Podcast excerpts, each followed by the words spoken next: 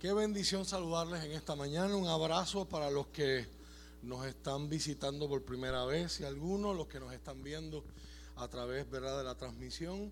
Eh, damos gracias a Dios por su vida y damos gracias a Dios porque usted está conectado, conectada con nosotros o nos está visitando en esta mañana. La palabra del Señor declara que nosotros seamos solidarios, ¿verdad? Que lloremos con los que están llorando y que riamos con los que tienen razones para reír. Y en esta mañana, ¿verdad? Estuvimos tempranito aquí en el templo con los hermanos. Perfecto. Eh, y los sugieres estaban adorando al Señor, ¿verdad? En una experiencia de retiro. Me dicen que ya vieron los cumpleaños, así que abrazos para cada uno de ustedes. Y venimos de estar con una familia, ¿verdad? La familia de nuestro hermano Carlos y nuestra hermana Shira, ¿verdad?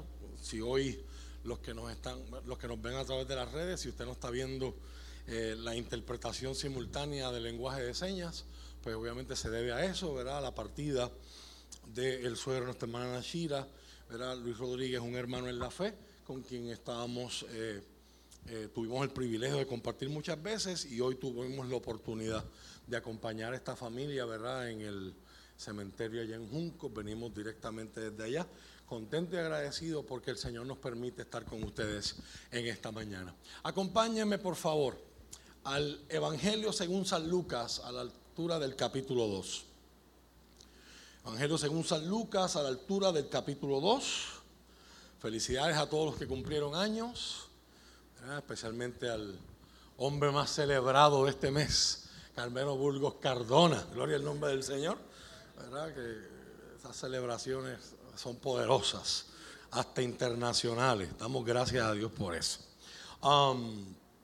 Y a todos los demás, ¿verdad? Que esta semana cumplieron años, desde los más grandes hasta los campeones chiquititos como Samuelito, ¿verdad?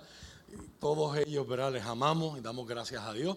Mientras usted lo busca, quiero agradecer a todos los que el viernes nos honraron con su presencia aquí, ¿verdad? Tuvimos una noche muy bonita.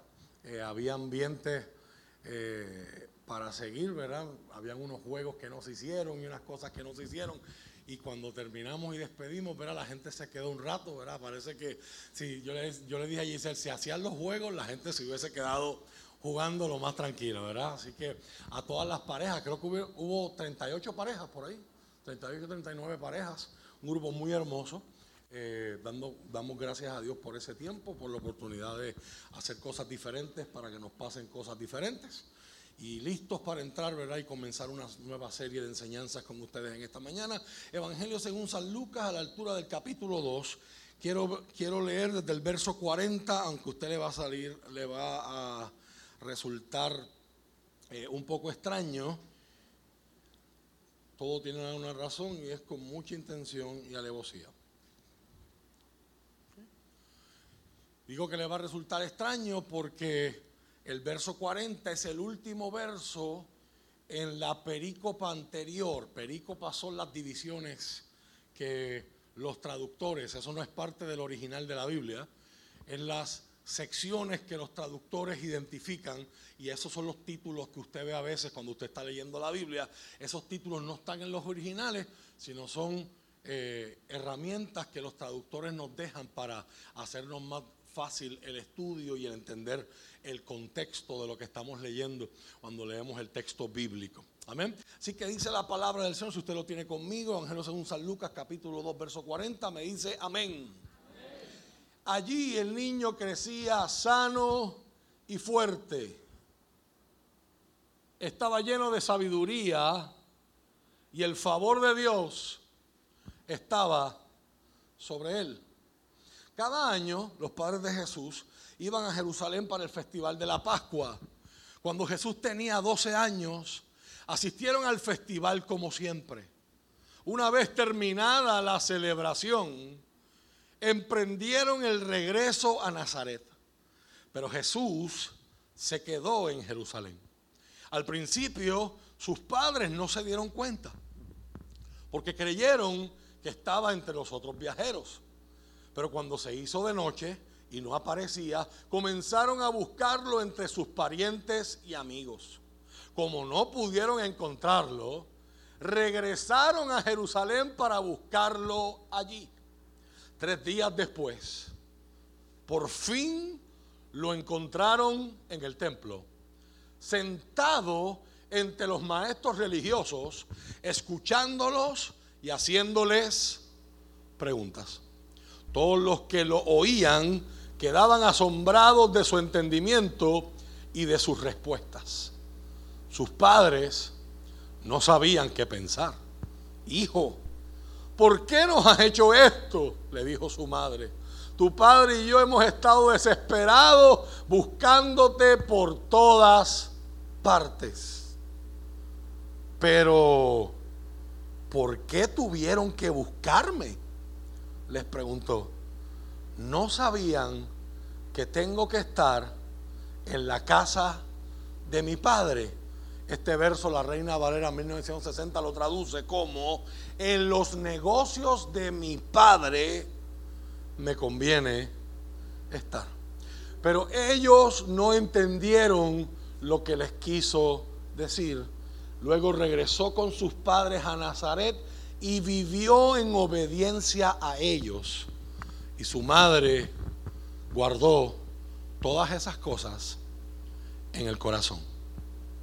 Y el verso que le va a dar forma a esta serie y del que quiero comenzar a predicar en la mañana de hoy de forma introductoria, Jesús crecía en sabiduría y en estatura y en el favor de Dios y de toda la gente. Háblanos, por favor. Gracias por el privilegio de leer tu palabra, de hablar sobre ella, de servir a mis hermanos, servir a tu pueblo. Señor, en este viaje que comenzamos hoy, te pedimos, Espíritu Santo, que nos guíes, que nos ilumines, que nos enseñes. Ilumina nuestras mentes para poder entender el texto bíblico. Bendice y obra en nuestro corazón para creer su veracidad y desarrollar convicciones profundas a raíz de lo que el texto nos va a enseñar y danos valentía y determinación para alinear nuestra vida con la dirección, con la ordenanza, con el mandamiento, con el ejemplo que tu palabra nos enseñe y que nosotros hayamos podido creer. Te lo pido, Señor, en el nombre de Jesús. Amén. Y amén. Se puede sentar.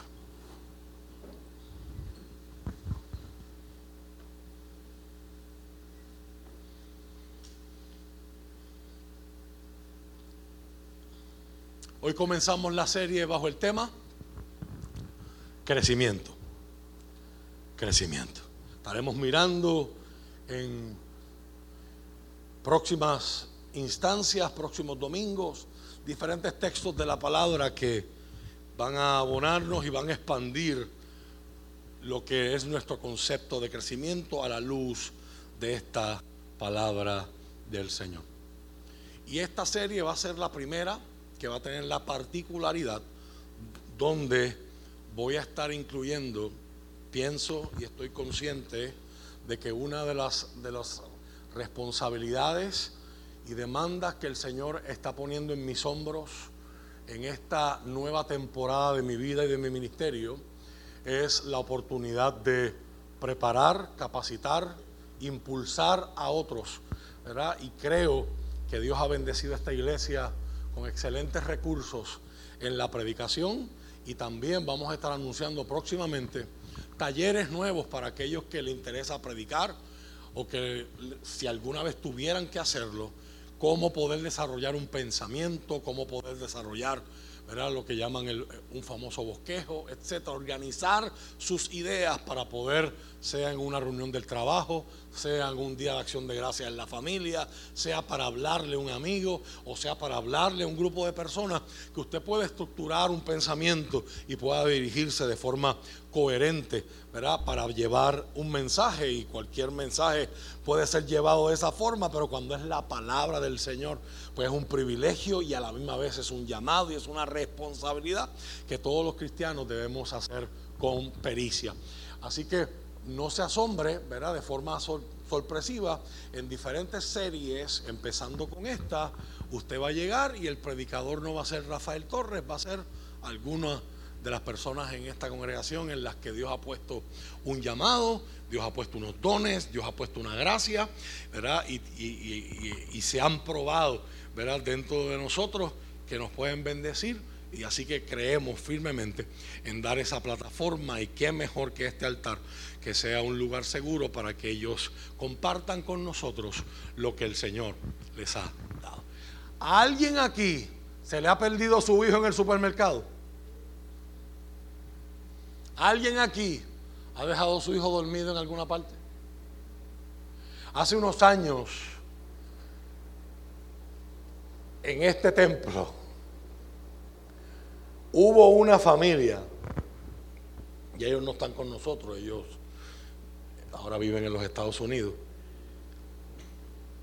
He visto dos casos diferentes. Número uno, una nena que se oró, por ella y la nena cayó en descanso, lo que llaman caer en descanso, ¿verdad? Y se quedó acostadita en el altar. Y la familia se fue y todavía la nena estaba acostadita en el altar y después cuando viraron pues se dieron cuenta que tuvimos que llamarlo, ¿verdad? Eh, su hija está en el altar todavía. Así que a favor de no, de no abandonar los predios del templo hasta que la nena se levante, ¿verdad? Luego resultó que no era que estaba teniendo una experiencia con Dios, es que se quedó dormida la nena, ¿verdad? Pero, ¿verdad? Pero pues, Samuel hacía lo mismo, el profeta Samuel se quedaba dormido eh, frente al arca. Así que qué mejor lugar, ¿verdad? Que la presencia del Señor, ¿verdad? Y la casa de Dios, para que un niño descanse. Otros nos pasó una vez en, después de una actividad de Semana Santa, después de un ensayo, una familia se fue y cuando ya estaban por Yabucoa se acordaron que su hija adolescente estaba dormida en uno de los, en uno de los bancos, ¿verdad? En una de las filas de la iglesia. O sea, imagínense, yo no sé, a mí no me ha pasado todavía. Uno no puede decir de esa agua no beberé. Pero ciertamente es uno de los miedos y pesadillas más grandes que a uno como papá le puede atacar. Especialmente cuando uno está en lugares bien concurridos. Hay mucha, mucha gente. ¿verdad? Esa, esa sensación de que a veces uno tiene que hacer ese balance de empiezo a disfrutar y me distraigo o pongo eso en el asiento trasero y me concentro en que acá hay tanta gente, ¿verdad?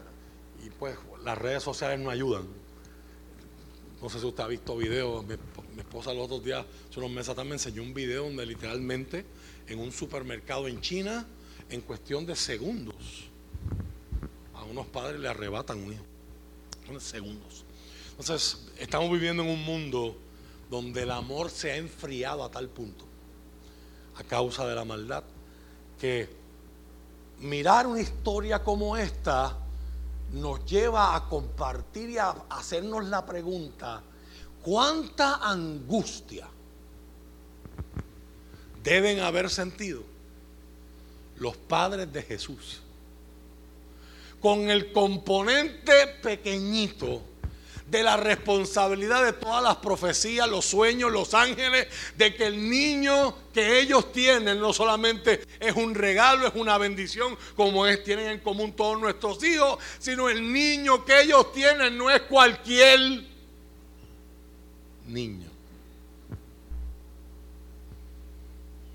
Aunque ellos mismos no entendieran las implicaciones de eso, porque por eso es que Lucas nos da la nota en esta perícopa y cuando vemos los relatos del nacimiento de Jesús que recordamos en la Navidad, María ponderaba todas estas cosas guardándolas en su corazón. En el libro de Levítico, en el capítulo 23, versos del 1 y 2, encontramos una orden que Dios da. Dios le dijo a Moisés que le diera unas instrucciones al pueblo de Israel. Esta semana estaba haciendo unas lecturas como parte de una de las clases que estoy tomando de maestría acerca de la historia de la iglesia y estábamos trabajando el tema de las fiestas. Y para mí fue bien interesante reflexionar y cuestionarme a mí mismo porque a menudo nos referimos a estas fiestas como las fiestas judías. Y nuestro profesor nos confrontaba y nos decía, pero es que en el texto no dice que las fiestas son judías, dicen que son fiestas de Dios. Estos son los festivales establecidos por el Señor, los cuales ustedes proclamarán como días oficiales de asamblea santa. Asamblea es reunión. Por lo tanto, estos días que Dios va a separar aparte en el año, van a ir alrededor del calendario de cosechas. Tres de ellos se celebran en la primavera, uno en el verano y los otros tres en la temporada de otoño.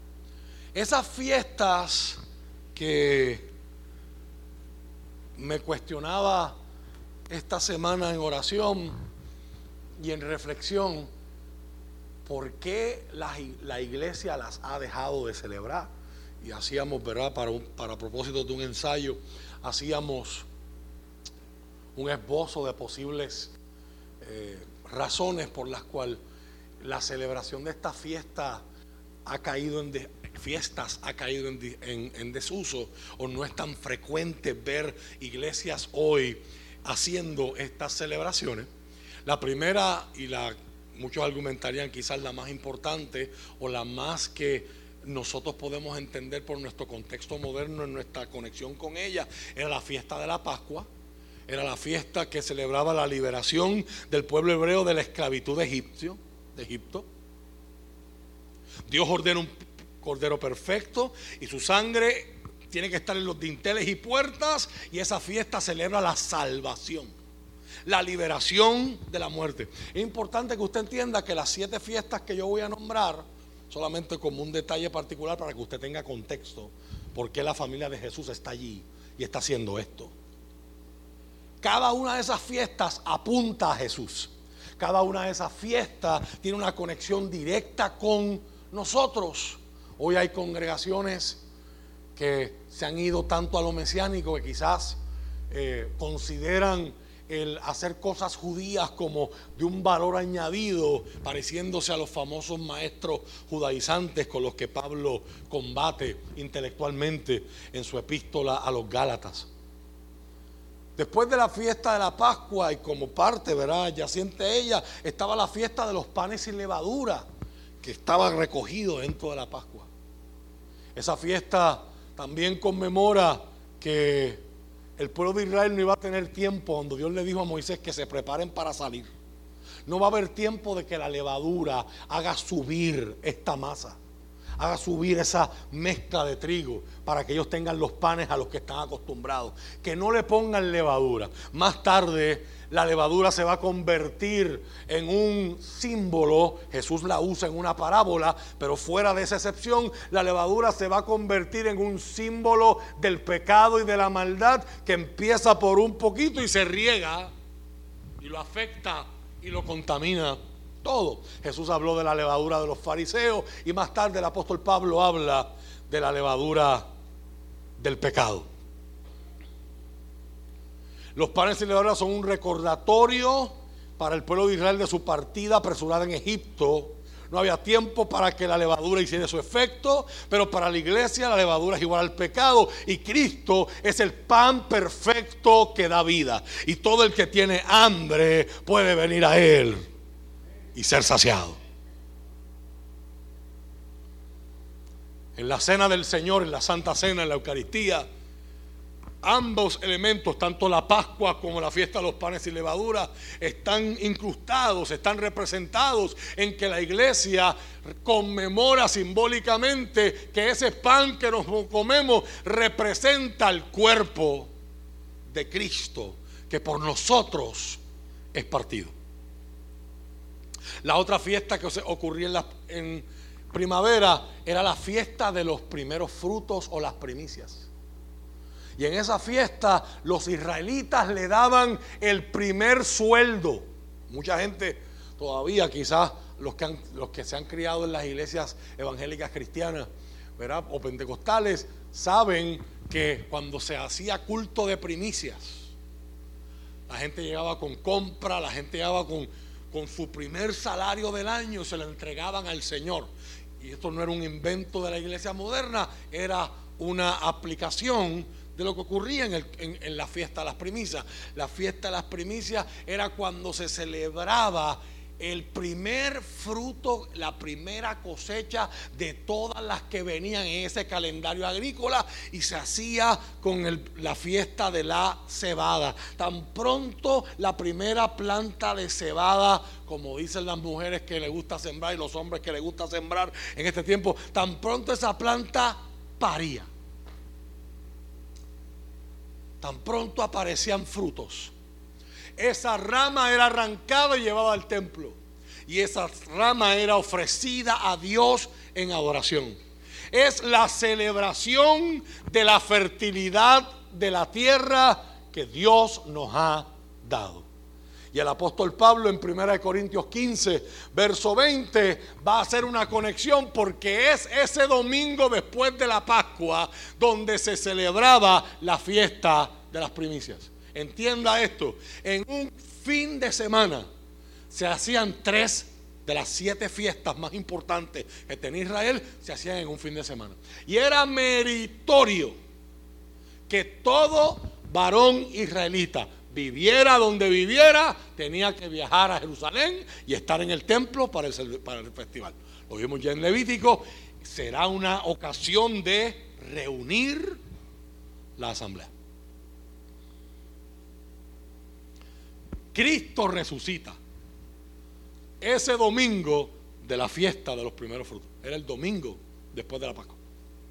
Y el apóstol Pablo hace la conexión y dice, ahora Cristo es nuestra primicia.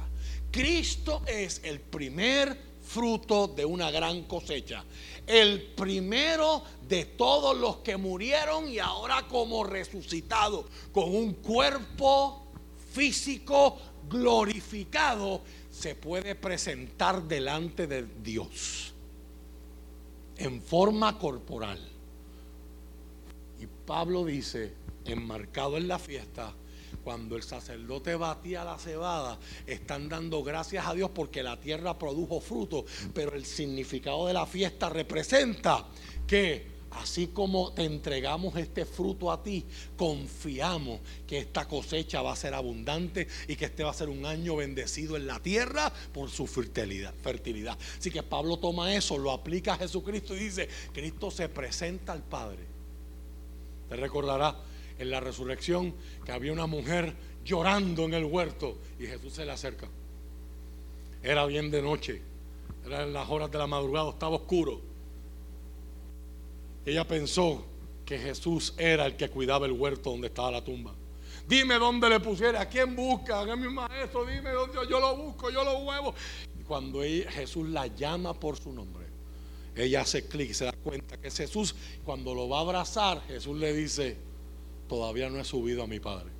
Hay una conexión aquí con la primera fiesta. Jesús es el primer Homo sapiens con un cuerpo glorificado que se presenta delante de Dios. Pero la lectura del apóstol Pablo es, detrás de él vendremos muchos más.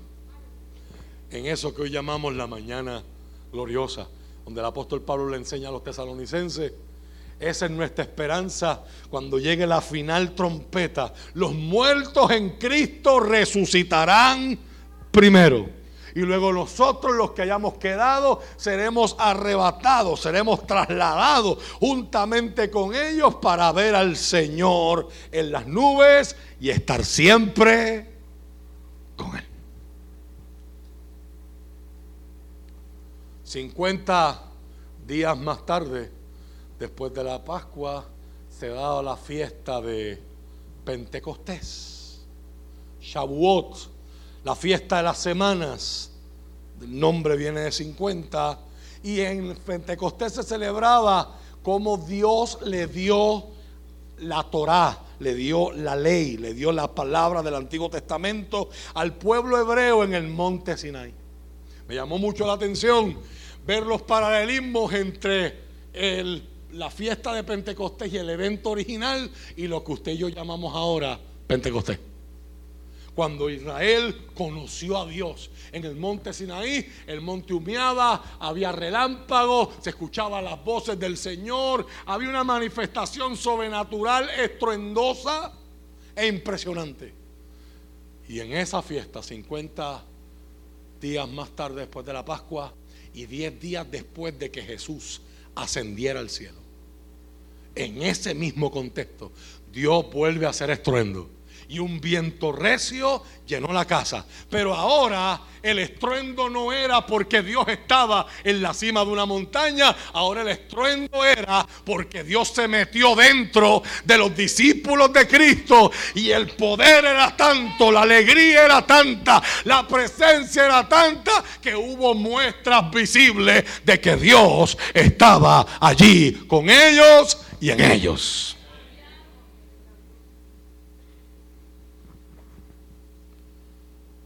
En otoño se celebraba la fiesta de las trompetas, conocido en hebreo como Terúa, y era una fiesta de santa convocación, símbolo de la segunda trompeta que todos estamos esperando que suene. La trompeta que habla del escatón. Las primeras tres fiestas, aunque todas tienen una conexión a Jesús, hablan de su obra, hablan de su obra expiatoria, hablan de cómo Jesús intercede por nosotros, quién es Jesús para nosotros. Pero las últimas tres fiestas que te voy a enseñar tienen que ver con un evento escatológico, tienen que ver con el final de los tiempos, tienen que ver con el cumplimiento del plan de Dios. Fiesta de las trompetas. La otra, la número seis, es Yom Kippur o el día de la expiación es la celebración donde hacemos pausa para recordar que así como aquel cordero derramaba su sangre para pagar con su sangre el precio del perdón de los pecados del pueblo por un año, Cristo ya pagó con su vida el precio que exigía la justicia de Dios y que fue un pago perfecto, por lo cual gracias a Jesús tenemos acceso al Padre en todo momento. En la segunda venida, esa expiación y los resultados de ella se llevarán a perfección a punto, al punto donde ya no existirá más el mal y el pecado. Y la última de las fiestas que se celebraba en el año, para allá, para el mes de octubre, principios de noviembre, Sukkot, era donde el pueblo hacía unas enramadas celebrando y recordando el tabernáculo del desierto, donde Dios estaba con ellos en medio de un ambiente tan hostil como el desierto. Por lo tanto, en su se celebraba el futuro, la protección y el abrigo de Dios, que a pesar de lo que podamos vivir como pueblo, el futuro, en el futuro, el abrigo y la protección de Dios estará para con su pueblo por toda la eternidad. Apocalipsis dice que el Señor estaba con ellos de día y de noche y que no hacía ni siquiera falta servicio de energía eléctrica, ni siquiera hacía falta sol y luna, porque Dios mismo sostiene la ciudad, Dios mismo la ilumina. Así que en un tiempo como el año, si tomamos, tomamos el hecho de que, como muchos historiadores apuntan, Cristo pudo haber nacido en el año 5 antes de Cristo. Esta historia que estamos leyendo ocurrió alrededor del año 7 del primer siglo de la era cristiana. Más de dos mil años de esta celebración Imagínese cuánta gente estaba en Jerusalén esa semana. Había que llegar mínimo dos semanas de anticipación para purificarse para el festival. Esto no era llegar allí y ya como hacemos nosotros. Había toda una preparación intencional para participar de la fiesta. Y la gente iba en caravanas. La gente iba cantando desde el sur y desde el norte. Iban haciendo lo que se llama la subida. Porque Jerusalén queda en una montaña. Era un viaje de semanas para algunos, días para otros. Y mientras la gente va escuchando en las aldeas la música, salen de sus casas y se unen. Porque era más seguro viajar en grandes grupos que hacer un viaje tan largo solo por causa de los ladrones y el peligro del camino. Hoy en nuestra Biblia, los salmos del 120 al 134 son 15 salmos que se compusieron dentro de ese contexto. Se llaman los salmos de la subida salmos que Israel se aprendió y cantaban para entrar en mente. Voy al templo, pero no voy al templo para encontrarme con aquel, para lucirle el traje a la otra, para que aquel vea que me, que me hice aquello, para que aquella otra vea que me compré lo otro. No, no, voy al templo a adorar. Y la adoración no va a empezar desde que yo estoy en el templo, la adoración va a empezar desde que voy en camino. ¿Cuánta lección para nosotros? Hoy el culto empezó en un horario especial por las circunstancias que ya les hablé. Pero la pregunta filosófica correcta es ¿a qué hora empieza tu culto? Y el culto no empieza a las 9 de la mañana, a las nueve y media. El culto empieza desde que usted decide que va. Por lo tanto, venga a adorar, pero venga adorando a adorar. Amén. Venga con la mente correcta, venga con la intención correcta. ¿Cuántas cosas viviríamos si fuéramos más intencionales en nuestra adoración y en nuestra experiencia con el Señor? Los varones hacían su grupo, como en todas las fiestas y como en todos los bonches. Las mujeres hacen el suyo. Y los niños se van a jugar. Y al salir de esta fiesta, un fin de semana donde en Jerusalén hubiese estado quizás cientos de miles de personas, un evento multitudinario, María piensa que José lo tiene. José piensa que María lo tiene. Después piensan, cuando se dan cuenta que no está con ninguno, pues quizás está con otro de los parientes. Estos eran viajes de todas las familias. Y siguen buscando, y siguen buscando, y siguen buscando. Y recuerde que esto es un tiempo donde no hay alertas Amber, no hay redes sociales, no hay departamento de familia, no hay policía. Pasan tres días No hay flyers que uno pueda poner en un poste. No hay mensajes en Facebook. Si alguien lo ha visto. Imagínese la desesperación de esos padres. No encuentro a mi hijo. Y a eso le añadimos el componente emocional. El ángel me dijo que yo le pondría a Manuel sería Dios con nosotros y que Él salvaría al mundo de sus pecados. Y, de todas las familias me escogieron a mí para que yo lo cuidara.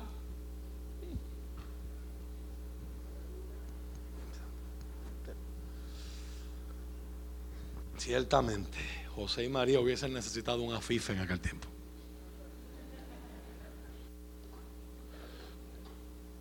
Lucas no entra en esos detalles de cómo manejaron su ansiedad. Solamente nos dice que a los... Y, no, nos deja ahí. No nos entra en cómo fueron esos tres días. A los tres días lo encuentran.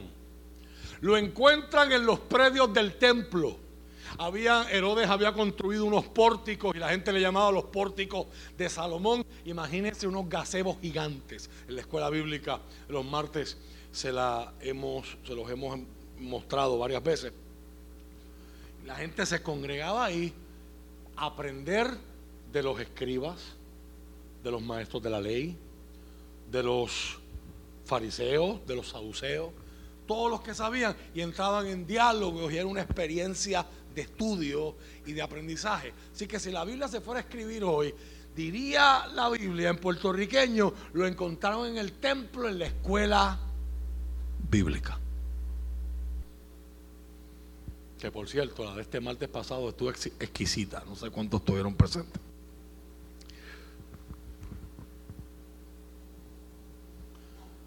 Es extraño que Jesucristo vino en carne, pero sin embargo, aparte de algunas afirmaciones y datos breves de sus años tempranos como este, no sabemos casi nada de los primeros 30 años de la vida de Cristo.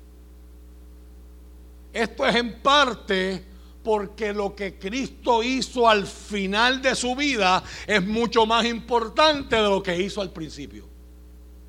Su muerte y su resurrección compró vida eterna para usted y para mí. No fue su muerte, no fue su nacimiento y sus años de formación. Ciertamente, los años en los que él iba creciendo son importantes.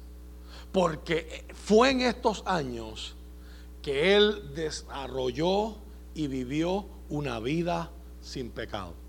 Y por eso tenemos que agradecer el Evangelio de Lucas. Porque mientras Mateo quiere escribirle a los judíos para demostrarle que Jesús era el Mesías que ellos habían esperado.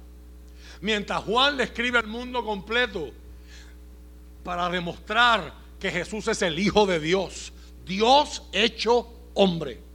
Mientras Marcos se enfoca en el aspecto del Dios que viene a servir y a sufrir. Lucas quiere enfatizar la humanidad de Cristo. Y en Lucas Jesús es el Hijo del Hombre. Y ese Hijo de Hombre nace. Ese Hijo de Hombre da dolores de cabeza mientras va creciendo ese hijo de hombre hay que criarlo. Y ese hijo de hombre es producto de una familia también. Que tuvo sus efectos en él. Que produjo un ambiente en él. Y a veces nosotros nos enfocamos tanto en lo divino de Jesús que descuidamos y a veces yo pienso que es a propósito nos conviene ver a Jesús como Dios para decir, Jesús es Jesús. Y yo soy yo. Pero ante el llamado de la Biblia de ser discípulos imitadores de Cristo, mucha gente le encuentra conveniente, muchos de nosotros encontramos conveniente separarnos del Jesús humano Sabemos en teoría que es 100% Dios y 100% hombre. Pero nos conviene en la práctica separarnos de esa verdad. Porque mientras más separado yo esté de su humanidad, puedo quedarme con la excusa de Jesús era Jesús, pero yo soy yo. Yo jamás en la vida puedo hacer lo que él hacía. Y ciertamente en la parte divina jamás en la vida lo podemos aspirar, pero en la parte humana hay un ejemplo, hay un estándar, hay una referencia de cómo se debe vivir y esa es Jesús. Él lo hizo por nosotros y ahora a través de su espíritu nos ayuda para que nosotros podamos completar, podamos en agradecimiento y en amor vivir una vida de la que se pueda decir el comentario que Lucas nos ofrece hoy al final de esta historia en el verso 52. Permítame, antes de cerrar en esta mañana, realzar unos puntos de esta historia que me parecen meritorios y que los estaremos mirando a lo largo de esta serie. Jesús no llegó a este mundo. María lo parió Y Jesús se levantó del pesebre y empezó a decir, porque de tal manera amó Dios el mundo que...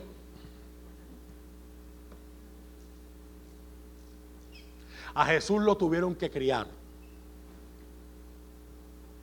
Y aquí vemos un Jesús que a sus 12 años, que era el primer momento donde al niño se le permitía acompañar a sus padres a las fiestas.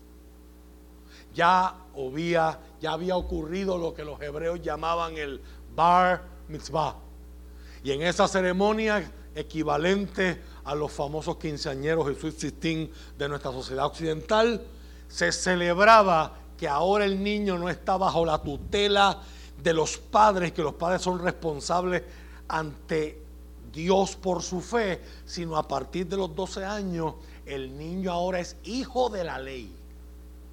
El niño es responsable por seguir aprendiendo la ley que le enseñaron sus papás y en la escuela y ahora cumplir y vivir esa ley ante la sociedad. este es el primer viaje, dato para añadir angustia, o sea, no es que María y José pueden decir, hemos venido ya 11 veces y nos viene a pasar esto ahora. No, no. Era la primera vez que Jesús los acompañaba a una fiesta tan multitudinaria como era la fiesta de la Pascua. Y Jesús se les pierde. Y cuando lo encuentran, lo encuentran aprendiendo. Por favor, anótelo en su corazón la primer, el primer retrato que Lucas nos quiere dar de Jesús es que Jesús era enseñable. Si leemos esta historia, podemos sucumbir ante la tentación de pensar, de como el texto dice, que todos estaban asombrados con Jesús, pero nosotros nos imaginamos este supergenio que abrió la boca allí y todos los sacerdotes, maestros y escribas se callaron y Jesús habla. Pero eso no es lo que dice el texto. Jesús estaba allí haciendo preguntas. Alguien que hace preguntas es porque está buscando respuestas. Y el que necesita respuestas es alguien que reconoce que no lo sabe Filipenses capítulo 2, versos del 5 al 11. El apóstol recoge en su carta de agradecimiento ante la ofrenda misionera que esta comunidad pobre le da en medio de un arresto domiciliario. Y habiendo conocido de un altercado de, de carácter interpersonal, que dos señoras de la congregación con unos nombres bien particulares, Doña Evodia y Doña Cintique, tenían. Era, una, era un problema tan grande que llegó hasta los oídos de Pablo donde Pablo estaba. Pablo aprovecha esa coyuntura para que ellas dos y que toda la iglesia mirara a Jesús. Y en el verso 5 del capítulo 2, dice que haya en nosotros la misma actitud que tuvo Cristo Jesús. Y luego comparte lo que muchos piensan que no es un escrito de Pablo, y usted lo va a ver dependiendo de su traducción bíblica. Hay unos márgenes y hay una indentación para darte la pista de que esto es un quote, esto es una cita, esto no es puñeleta de Pablo.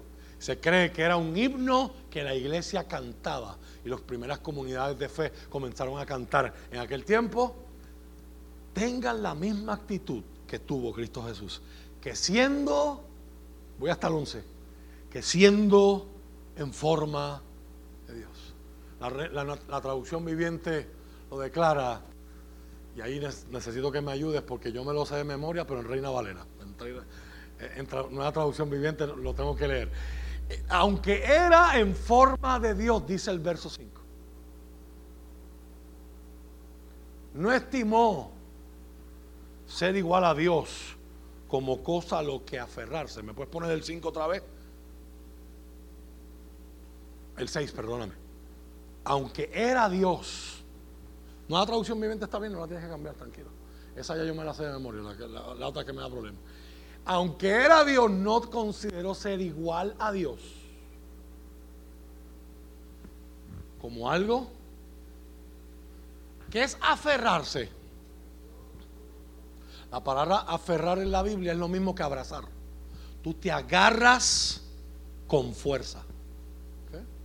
No consideró ser Dios algo que él no estuviera dispuesto a soltar. un lenguaje muy controversial para el apóstol. Hay gente que ha leído eso y dice, pero Jesús dejó de ser Dios. No. Si nos dice el verso 7, se despoja, renunció a sus privilegios divinos. Y por eso es que insistí en leerlo en una traducción viviente, porque es un lenguaje que nos ayuda a entenderlo mejor. La reina Valera dice, se despoja. Literalmente en griego es se vacía. Y eso puede dar a entender a mucha gente, pues Jesús dejó de ser Dios.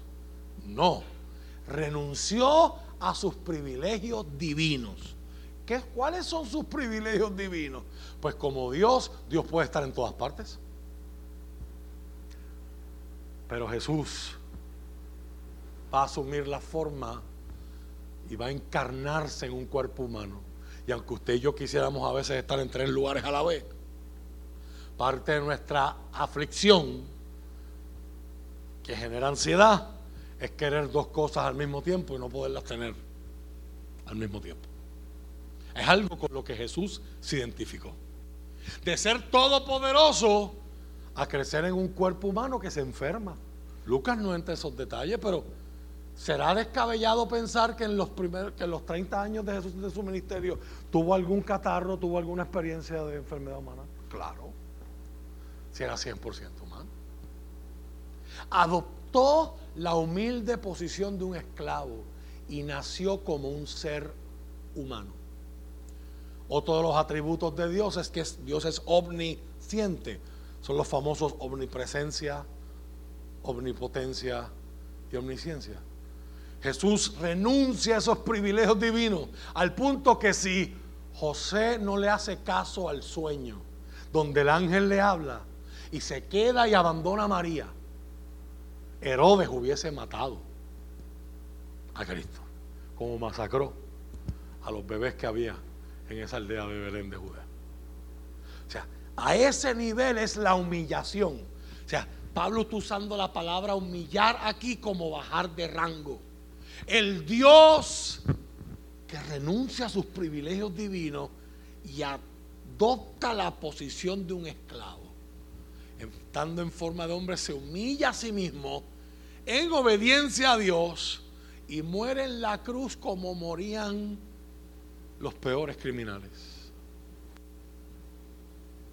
Por lo tanto, Jesús se humilla hasta lo sumo, Dios lo exalta hasta lo sumo. Lo elevó al lugar de máximo honor y le dio el nombre que está por encima de todos los demás nombres. Para que ante el nombre de Jesús se doble toda rodilla en el cielo, en la tierra y debajo de la tierra. ¿Se acuerda que la semana pasada estábamos hablando de que Dios pondrá a Satanás debajo de tus pies? Es eso. Es el mismo es la misma mirada escatológica, es la exaltación final de Cristo. Usted y yo tenemos la bendición hoy de que hemos doblado nuestra rodilla y hemos confesado la autoridad, la soberanía y el dominio de Jesús en nuestra vida por causa de la fe y el amor de Dios y la gracia de Dios. Pero va a haber gente que ha rechazado las iniciativas de Dios, pero ese día cuando lo vean tendrán que doblarse ya no delante del Salvador, delante del juez. Hoy, para usted y para mí y usted que nos ve, cuando pecamos, dice Juan, tenemos un abogado que intercede y ora por nosotros constantemente, hablando con su papá.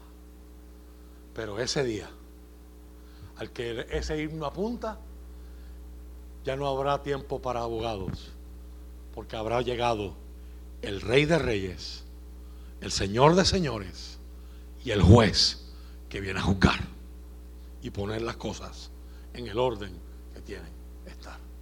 Y toda lengua, rodillas dobladas y lenguas tendrán que confesar que el verdadero cheche de la película, como decían las señoras antes, el verdadero Señor esa palabra usted y yo no la, entendemos en nuestro contexto puertorriqueño, pero ese verso 11 es la razón por la que cientos de miles de nuestros hermanos murieron en hoguera, despedazados por fiera. Leí el caso de un apóstol que en Egipto lo le amarraron una soga al cuello, la otro extremo de la soga lo amarraron un caballo y le dieron un cantazo al caballo y el caballo corrió arrastrando al apóstol por todas las calles de, Alejandría en Egipto, mientras moría sofocado a la luz y el placer de toda la gente que aplaudía. Solamente porque esa gente proclamaba que para ellos César, el emperador, no era el Señor, el curios en griego. Solo hay uno de esos y se llama Cristo. Jesús, ese Dios omnipotente, omnisciente, omnipresente, se hace un ser humano y ese ser humano tiene que crecer y tiene que aprender. Noten lo que él estaba haciendo. Él estaba escuchando lo que ellos hablaban y les hacía preguntas nos dice Lucas, y ellos se asombraban de la profundidad de sus preguntas, teniendo en cuenta la edad que él tenía. Estaban impactados. Nosotros leemos la historia con el lente de la divinidad y pensamos que Jesús ahí empezó a dar cátedra. Jesús está aprendiendo y está interesado en aprender. Y lleva tres días en esa. Jesús se parece mucho a usted esta mañana. Está en una comunidad de gente que quiere crecer y gente que ha venido a aprender.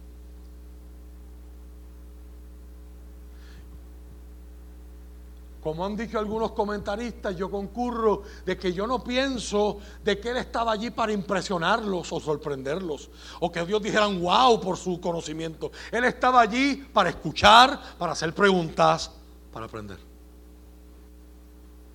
Esto nos da una enseñanza muy importante. Jesucristo, aunque Él era Dios en la carne, Dios hecho hombre, sabía que antes de que Él pudiera enseñar, él necesitaba ser enseñado.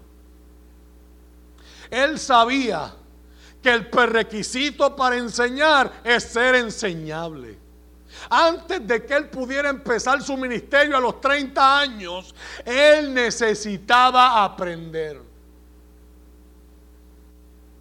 Hay muchos en nuestra sociedad. Y obviamente eso también a la, iglesia estar compuesta de la sociedad, pues se va a ver en la iglesia. Hay mucha gente hoy que quiere enseñar, pero no quieren que les enseñen. La Biblia tiene varios nombres para ellos. Los miraremos en el transcurso de la serie, pero uno de ellos es necio. El necio se hace sabio, según la Biblia, en solo una opinión, la suya.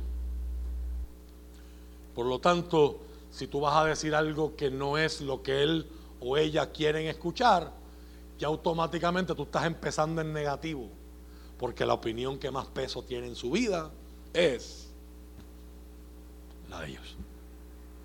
Un necio no puede ser enseñado. Lucas capítulo 6, versos 39 y 40, han pasado los años. Y mira lo que Jesús va a enseñar y tiene una fuerza moral para enseñarlo porque lo vivió. Ya lo leímos en la escuela bíblica de los martes. Pero Jesús pregunta, luego Jesús les dio la siguiente ilustración, ¿puede un ciego guiar a otro ciego?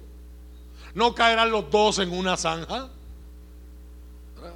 Esta semana sentenciaron a uno que era legislador y llega a tener vista, Dios mío. Pero eso lo tenemos de otra predicación.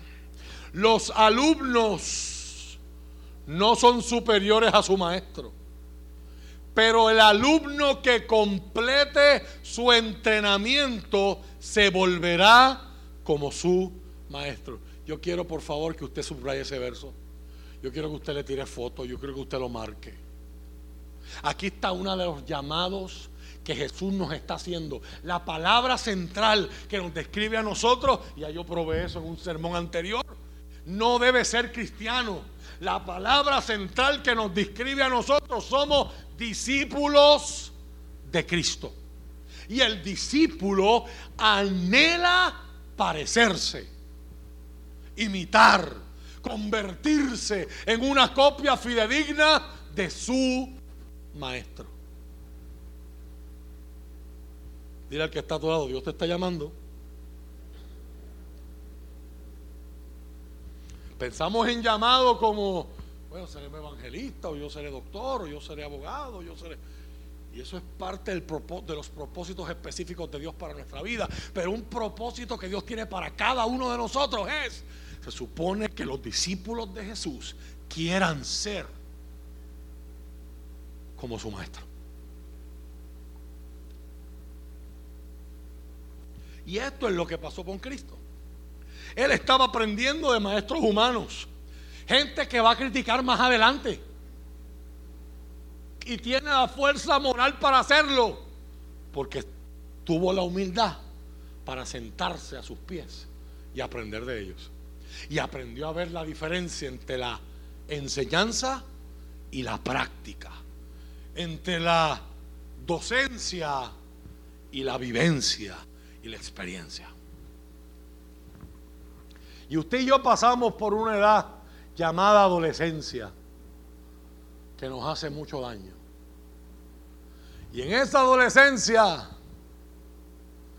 decía un billboard en los Estados Unidos, hace muchos años atrás, si usted tiene un problema, entrégueselo en las manos a un teenager, porque ellos se lo saben todo y lo pueden resolver todo. Y decía otro billboard en la misma línea, teenagers, adolescentes, están hartos y cansados de soportar a sus padres. Actúa ahora. Múdate fuera de tu casa. Cásate, compra una casa, busca un trabajo. Actúa ahora mientras todavía te lo sabes todo. Es a medida que uno va creciendo que uno dice, yo pensaba que mami estaba loca, pero ¿Alguien quiere testificar en esta hora? Yo pensaba que este país mío con sus, con sus cantaletas, pero... En esta vida que estamos viviendo, queridos, hay tantos riscos, tantos peligros en este mundo, que necesitas tener sabiduría si vas a sobrevivir y si vas a poder vivir en abundancia y en plenitud. Y Jesús nos muestra que la única forma de obtener sabiduría. La sabiduría es de Dios, nos enseña el libro de Job. Y Dios se las da a quienes se la piden. Amén. A través de la Biblia como resultado Jesús con 12 años era más sabio que todos los jóvenes de su edad y que algunos de los maestros de Jerusalén. Y eso es impresionante. Número dos, este pasaje me enseña en los versos 48 al 50 que él sabía en qué enfocarse. Y una de nuestras mayores debilidades hoy se llama la atención. El término déficit de atención. Desorden de déficit de atención. Muchas veces escucho gente diciendo, pero es que en mi tiempo no, nadie tenía eso. Quizás lo tenía así, pero no se diagnosticaba como hoy. ¿Cómo se puede ver hoy? Porque pues hoy hay muchos más distractores que antes. Antes no habían pantallas prendidas en tu muñeca, en tu bolsillo, frente de ti. O sea, yo me imagino a la gente que está conectada hoy tratando de escuchar el culto y ver el culto y las notificaciones saliendo arriba. Si no tienen, si no han puesto el focus mode, si es un, iPhone o el equivalente en Android, imagino que Android también lo tiene, para, para callar las notificaciones, porque si no, ahora en Netflix, ahora en Hulu, ahora en Disney, hoy estrena. Tu ex te envió un mensaje que Facebook es experto en esas cosas. Fulana de tal comentó en tu publicación. No sé si a usted le pasa como a mí. Y yo miro el teléfono y yo veo una bolita roja encima de una aplicación. Rafa, no la abras porque ese mensaje de texto tiene un, tiene un elemento importante y si lo abres después te, te puede olvidar. Déjalo ahí, después loco.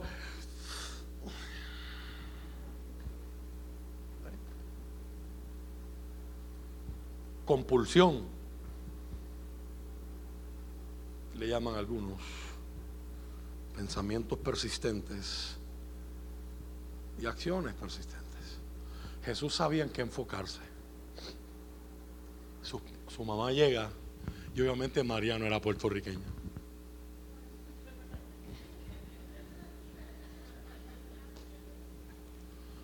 María no tenía chancletas voladoras.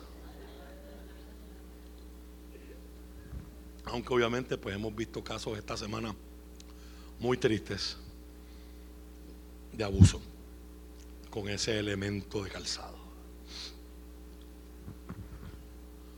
Pero si María hubiese sido puertorriqueña, créeme que aparte de la pregunta hubiesen habido muchas más cosas. Después de tres días. ¿Dónde están las mamás aquí? ¿Alguien quiere testificar? ¿Qué usted hubiera hecho? ¿Qué usted hubiese dicho? ¿por qué nos haces esto?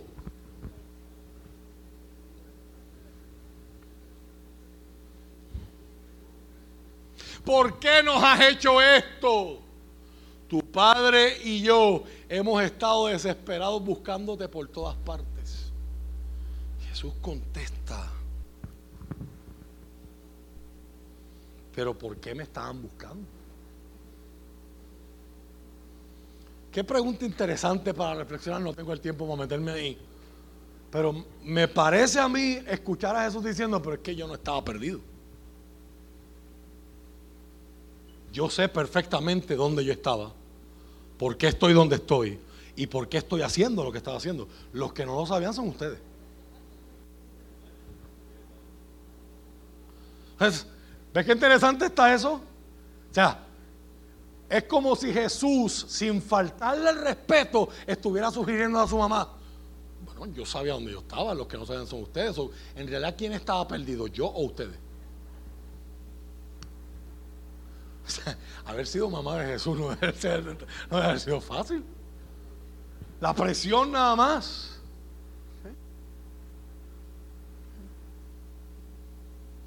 Ahora, en el texto aquí uno empieza a notar variables.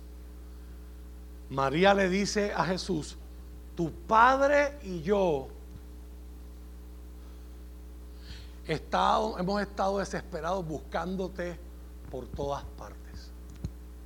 Y Jesús contesta y habla y usa la misma palabra padre en español, pero no es la misma palabra en el griego. O sea, Jesús aquí nos va a dar evidencia de que aunque él solo tiene 12 años, él ya sabe quién es él.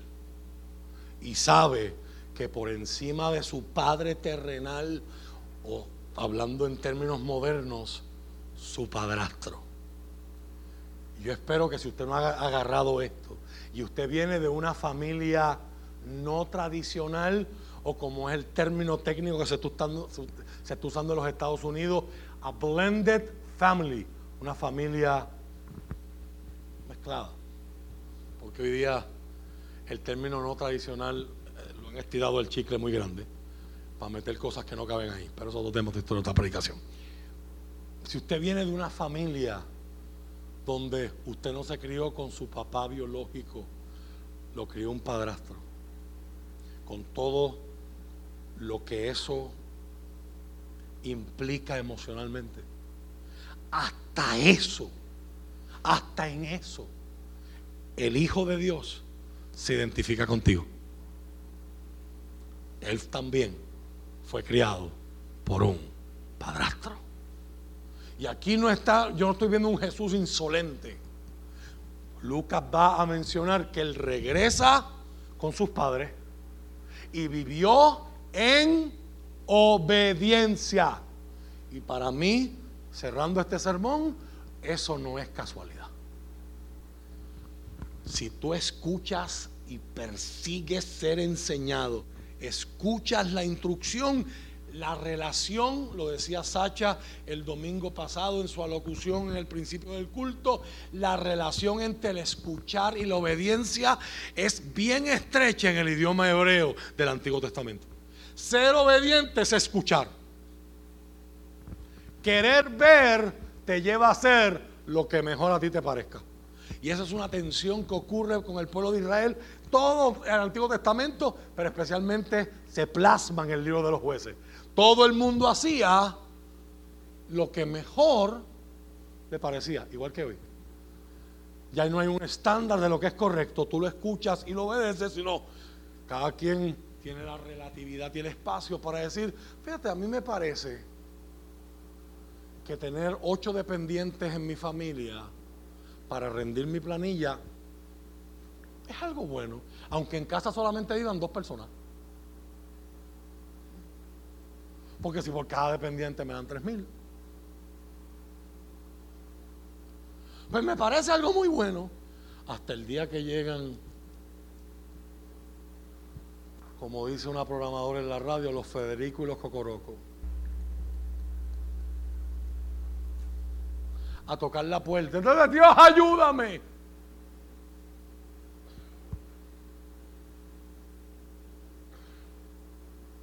¿Por qué tuvieron que buscarme? ¿No sabían que tengo que estar en la casa de mi padre? Prefiero la reina valer aquí. En los negocios. Esto es bien importante en el contexto judío. Si tú cumples 12 años como niño varón, y ningún rabino te reclutó para tú ser un estudiante de rabino, el equivalente de que te hayan dado una beca full tuition a una universidad. Si ningún rabino te reclutó y te dijo, sígueme, a tus 12 años, tú después de la escuela pública, que es hasta los 12 años, tú tienes que regresar a tu casa y ahora vas a aprender el oficio de tu papá. A Jesús le van a llamar maestro a los 30 años. Pero Jesús no fue un rabino en el sentido técnico, porque ningún rabino, aunque todos se asombraron, nadie lo reclutó. Cuando Jesús predica por primera vez en Nazaret, en el pueblo donde él se cría, la gente empieza a preguntar, pero este no es el hijo de José. José el carpintero. Jesús está haciendo una conexión tu padre, José, y yo nos hemos estado volviendo locos tratando de encontrarte.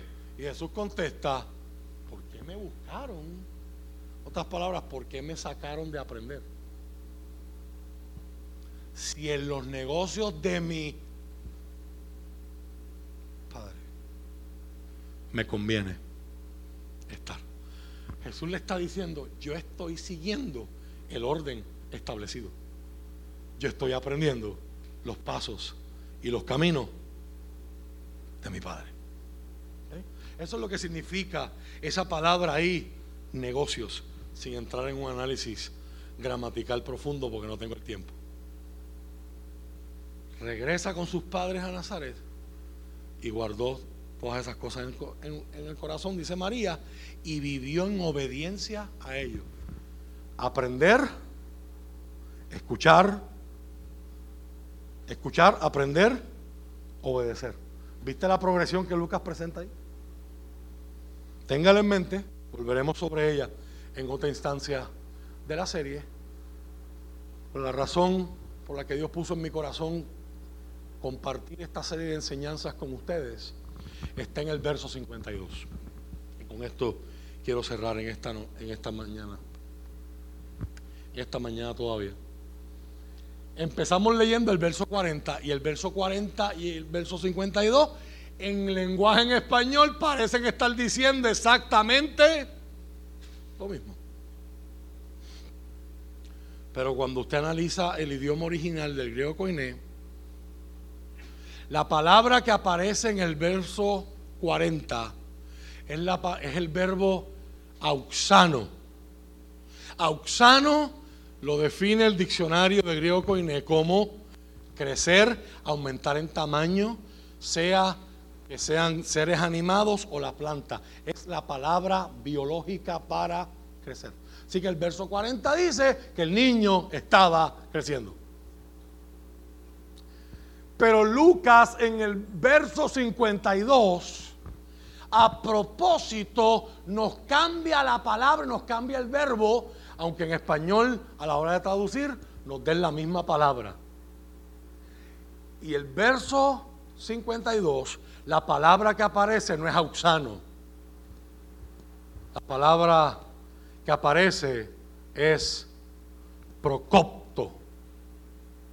Y procopto, que se traduce también como crecer, pero no significa lo mismo en el griego original. procopto significa, número uno, cambiar el estado de uno para algo mejor, avanzar, hacer progreso, progresar, cambiar para mejor. La palabra viene de un original que sugiere un herrero con una pieza de metal que acaba de salir del horno casi derretida y él la pone en el yunque y empieza como un bloque de metal, pero empieza a darle martillazos y a través de la fuerza y, la, el impacto de los martillos, esa pieza que es compacta en un bloque se va alargando al, punto de formar una, una espada, una herramienta, etcétera. Sea, la misma palabra en su etimología sugiere que a veces el único, el único medio para poder crecer es el dolor. Que crecer cuesta. Como dijo, me impactó aquella frase en una de las primeras novelas que me obligaron a leer y por las que hoy estoy agradecido. La víspera del hombre del autor puertorriqueño René Márquez. Personaje principal, llamado Pirulo, hace una expresión a su novia y le dice, me ha dolido crecer. La verdad es que duele crecer. Hay lecciones que usted tiene hoy, que usted le puede compartir a otros y que usted las vive constantemente, pero usted no creció con ellas. Usted no nació con ellas. Usted la tuvo que desarrollar, aprender y aplicar en medio de un contexto de crisis, dolor, sufrimiento.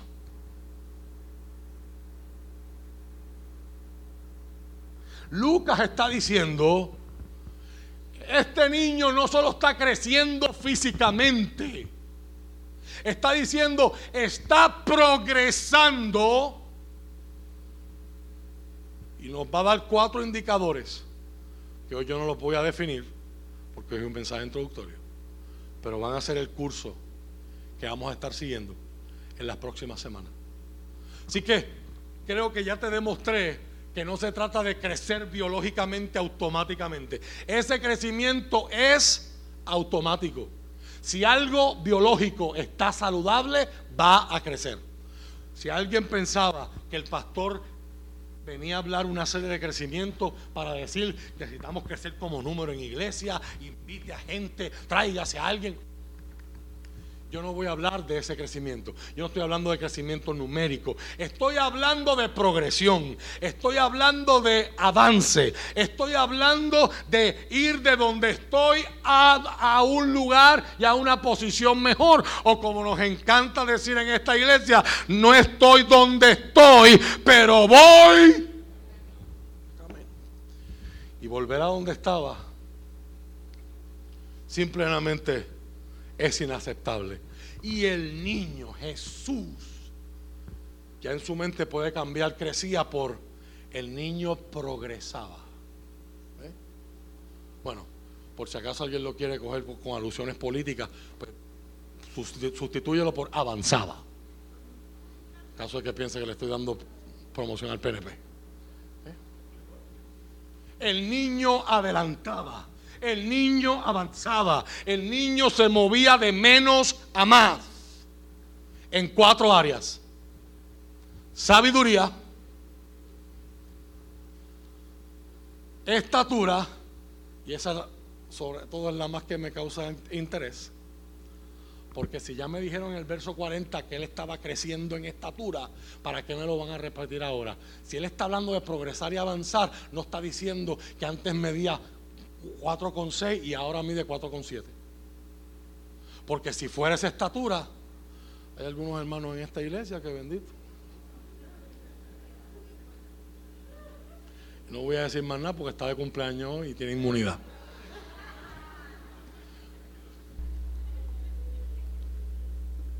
Así que, ¿qué está en la mente de Lucas cuando él dice estatura? Quédese sintonizado a esta hora en el mismo canal y las respuestas vendrán. Él progresaba en sabiduría. Él progresaba en estatura. Él progresaba en el favor de Dios. ¿Qué es eso? Si Él es el Hijo de Dios, ¿cómo va a progresar en el favor de Dios? expresión muy interesante. Y el resultado, quiero que usted entienda que todo lo que está ahí construido es resultado de progresar en sabiduría. Si usted no progresa en sabiduría, no vas a progresar en estatura, no vas a progresar en favor con Dios y con la gente. En otras palabras, Lucas está presentando un crecimiento balanceado. Un crecimiento donde Jesús crece mentalmente. Ya nos habló en el verso 40 de crecer físicamente, de crecer socialmente. Necesitaremos crecer socialmente en este tiempo, donde estamos supuestamente todos en redes sociales bien conectados cada vez más aislados, más polarizados, más carentes de la capacidad de escuchar a alguien que piensa diferente y sentarnos a dialogar, sino rápido caer a atacar. Jesús creció mental, física, social. Jesús progresó en todas esas áreas y vemos un crecimiento perfectamente balanceado desde su niñez hasta su vida adulta. Fue el hombre perfecto que experimentó un desarrollo perfecto y se convirtió en el hombre perfecto, el niño perfecto, el adolescente perfecto. Perfecto no estoy usando aquí como que nunca se equivocó, porque sus padres tuvieron que criarlo pero va a ser la referencia, el estándar en el que yo puedo medirme. Usted que no sabe quién usted es, usted que está desorientado, usted que quizás no sabe por qué es que usted está vivo. Necesitamos mirar a este niño de 12 años, que ya a los 12 años sabe quién es su verdadero padre. Y sabe por qué es que él está en esta tierra. Jesús es el perfecto ejemplo para todos nosotros Quiero cerrar con un comentario para la gente que quizás está entrada en años. Dicen, ay, me van a hablar de crecimiento a mi edad. Nunca es muy temprano y nunca es demasiado tarde para crecer. Cuento una historia de un oficial de policía que detiene en una autopista a este automóvil y cuando se baja, ve que la que está guiando es una viejita y todo el carro está lleno de viejitas. Le dice, ¿sabe por qué la detengo? No, oficial, ¿qué hice? usted está guiando demasiado de muy lento, usted está a 20 millas por hora y esto es una autopista. La señora dice, ay, disculpe oficial, gracias por enseñarme, es que yo estoy viendo unos letreros que dicen 20, 20, 20, y el oficial dice, eso no es la velocidad, ese es el nombre de la autopista, esta es la autopista 20. Bueno, el oficial en momento mira para atrás y ve que las señoras que están atrás, todas las viejitas están todas blancas, agarradas de los asientos, así que las manos, las manos no se le ven ni que le está eh, eh, fluyendo la sangre. Y él dice, ¿y por qué ustedes están así? Y la viejita que está en el volante dice, ah, es que yo no sabía lo que usted me acaba de enseñar ahora. Y la autopista anterior que estábamos decía 101.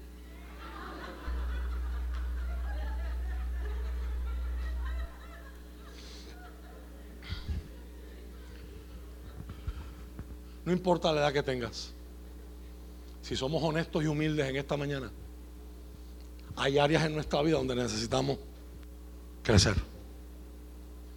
Para que no sigamos sufriendo lo que hemos estado sufriendo. Para que no me siga pasando lo que me está pasando. Cuando alguien me hace algo una vez, es culpa de esa persona. Pero si me lo siguen haciendo más veces, tiene que haber un momento de crecimiento. Decir, ¿hasta cuándo yo voy a permitir esto? ¿Hasta cuándo me voy a faltar el respeto para que esto me siga pasando? Y dicen los que le gustan esos quotes, la primera vez es culpa del ofensor, la segunda vez puede terminar siendo mi culpa. Y obviamente ese quote no tiene que ver con el ciclo de maltrato y violencia doméstica. Eso es otra cosa. Hay gente que no sabe lo que tiene en la mano un predicador muy viejo, un evangelista, llamó ahora con el Señor. En los Estados Unidos se llamaba Dan Hafner. Y él cuenta una historia de uno de los primeros norteamericanos que fueron a África a predicar el Evangelio. Y en la región del Congo donde fueron, era una región tan rica en diamantes que de momento el evangelista se acerca y ve unos niños en el piso y están jugando canicas, lo que él pensaba que era el juego de canicas, y se les acerca para ver el juego y cuando se da cuenta no son canicas, son diamantes. Pero para esos niños era tan usual encontrar esas piedras tiradas por ahí. ¿Jugaría usted con canica con una piedra de diamante de este tamaño o de este tamaño. Se pondría a jugar gallito con una piedra de diamante. La reflexión que hace el hombre es, no sabían lo que tenían en la mano. Agarre su Biblia, por favor, un momento.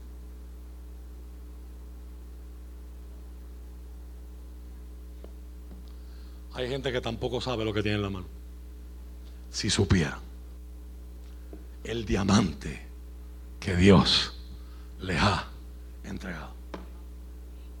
A los que tienen familia aquí con ellos, agarre la mano a tu esposa. ¿En serio sabes lo que tú tienes en la mano? A tus hijos, a tus padres, a tus hermanos. Si tienes un amigo, viviendo a misa con Aciel. Solo el que ha experimentado la soledad sabe el diamante que es tener un buen amigo. Aquellos niños no sabían lo que tenían en las manos. Y quizás en esta serie usted y yo nos podamos dar cuenta de un montón de cosas que Dios nos ha puesto en la mano, que son diamantes, y usted y yo estamos jugando canicas con ella, puestos de pie. Cuando tú no sabes lo que tienes en la mano, puedes terminar jugando con eso. Jugamos con la salud, jugamos con la, con la sanidad, jugamos con las emociones, jugamos con las relaciones, jugamos con los llamados, jugamos con los propósitos. Pero el llamado para una iglesia que quiere enfrentarse un 2023 con todo. No nos puede olvidar, Año 23, año de darle todo. Y venga lo que venga y pase lo que pase, a pesar de todo, seguiremos buscando a Dios. Una iglesia que quiere vivir con todo, una iglesia, una familia,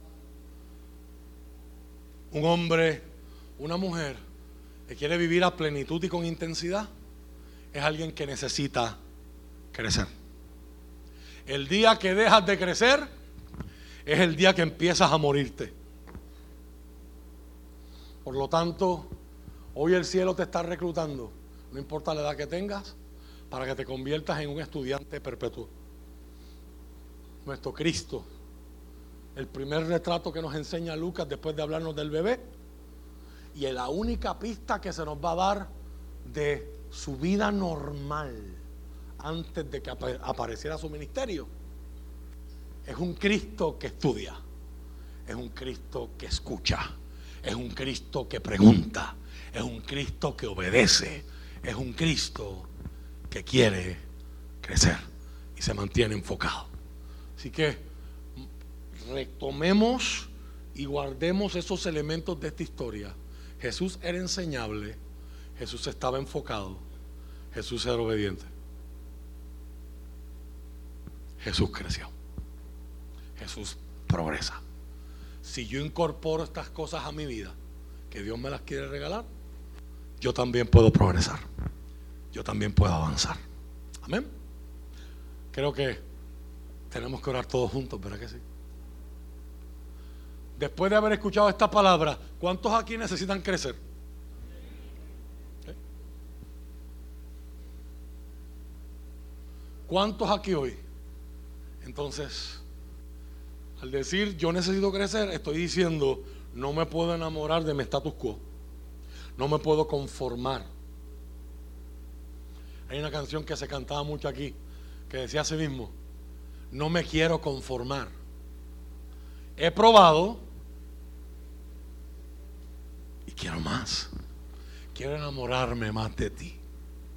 Enséñame a amarte y a vivir.